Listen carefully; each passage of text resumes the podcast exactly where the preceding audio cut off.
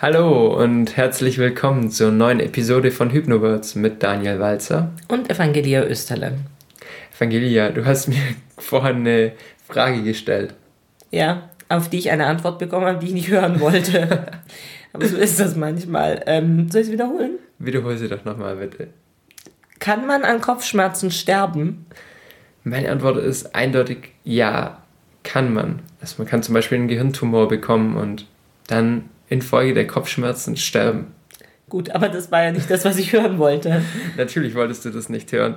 Ja, und so kamen wir eben auf unser Thema, weil ich wollte nur so ein bisschen Mitleid haben. Kann man denn an Kopfschmerzen sterben? Was ist das für ein blöder Tag? Draußen scheint die Sonne und ich habe Föhnkopfschmerzen.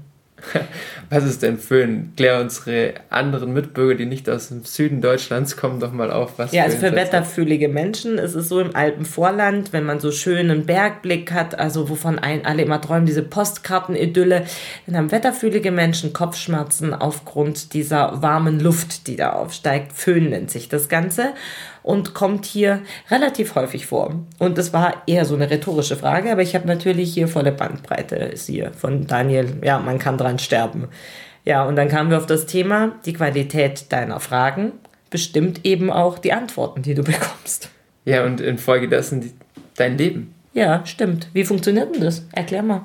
Also, ich finde, man kann sich ganz gut vorstellen, indem man einfach sich eine Suchmaschine vorstellt. Kennt jeder von euch?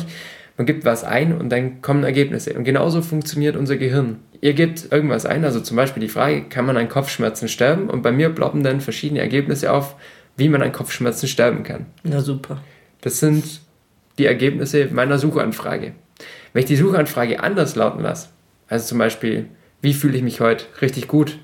Oder was kann ich gegen Kopfschmerzen tun? Ja, da haben wir die negative Formulierung drin. Okay. Also wie fühle ich mich gut, wäre wär eine Frage. Oder was kann ich tun, damit ich mit dem Föhn besser umgehen kann? Mhm. Umziehen. Umziehen wäre eine Lösung. Ja, das, da kommen, siehst du, da kommen gleich ganz andere Antworten auf. Ja, ganz einfache Antworten, ganz simpel umsetzbare. Und nicht mehr der Tod. Ja, super. Äh, ja, ihr seht schon, es geht äh, ganz positiv aus, wenn man die richtige Frage stellt. Und genau deshalb ist es eben, da sind wir jetzt wieder bei unserem Thema mit dem Erfolgstagebuch.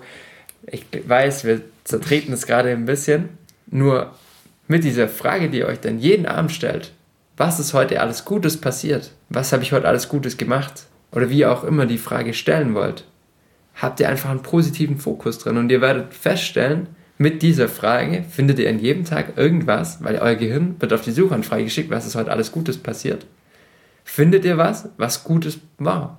Ja, ein Erfolg. Und ähm, ich würde da noch einen draufsetzen. Du führst Erfolgstagebücher, ich für Dankbarkeitstagebücher. Oh. das ist nicht oh, das hilft. Auf denn es geht einfach darum, für was bin ich dankbar heute? Was gab es denn wirklich Schönes, was mir widerfahren ist an diesem Tag?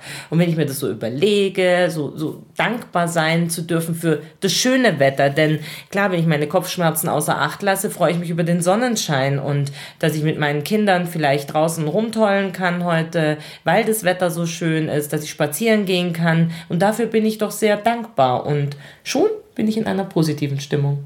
Und wenn ich das jeden Tag mache, es fallen einem nämlich immer Dinge ein, für die man dankbar sein kann, komme ich in einen ganz, ganz anderen Modus. Also ich finde, das musst du mal ausprobieren. Probier ja, mal das mit der Fall. Dankbarkeit. Ich finde sogar nicht nur abends im Bett sich diese Gedanken zu machen, sondern überlegt mal, ihr geht mit dem, ihr steht damit auf mit solchen Fragen. Ihr fragt euch morgens, was kann mir alles Gutes passieren heute? Mit wem treffe ich mich heute? Und habe tolle Gespräche. Was esse ich heute alles Tolles? Was mache ich denn für Tätigkeiten? Anstatt am Montagmorgen mit der Frage aufzustellen, warum ist denn heute schon wieder Montag?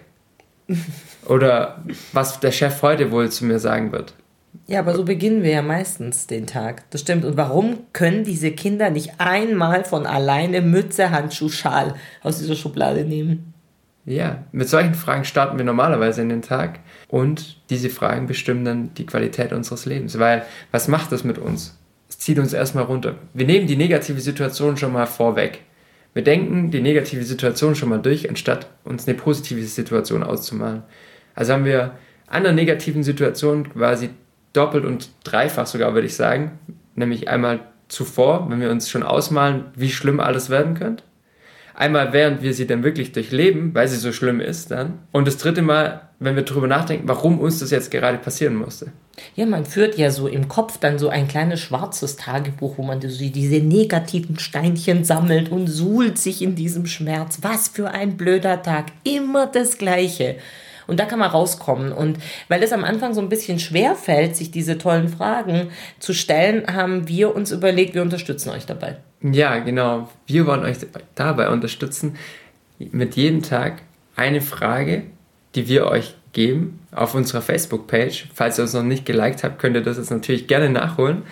Bitte, bitte. Und könnt dann mit dieser Frage jeden Tag in den Tag starten. Das ist jeden Tag natürlich eine andere Frage. Und wenn man das eine Weile mitverfolgt hat, dann kommt man selber in diesen Modus. Am Anfang muss man vielleicht ein bisschen drüber schmunzeln. Deswegen unterstützen wir euch mit unseren vorgegebenen Fragen. Aber ihr werdet sehen, es verändert etwas in einem. Spätestens nach 21 Tagen, oder? Wie lange braucht man, um eine tatsächliche Veränderung vorzunehmen? Ja, der Fokus verändert sich auf jeden Fall. Das ist ein spannendes Experiment, würde ich mal sagen. Und wir laden dich ganz herzlich dazu ein, dir mal die Frage zu stellen, ob du Lust hast, da mitzumachen in diesem Experiment. Und etwas Positives zu erleben, jeden Tag. Ja, also falls du auch mehr positive Sachen erleben willst, dann folge uns auf Facebook und ja, teil vielleicht auch mal das eine oder die eine oder andere Frage, die dir besonders gut gefallen hat. Oder und lass uns wissen, was passiert ist. Auf jeden Fall. Wir sind gespannt auf, dein, auf deine Rückmeldung. Prima. Bis dann. Bye bye. Ciao.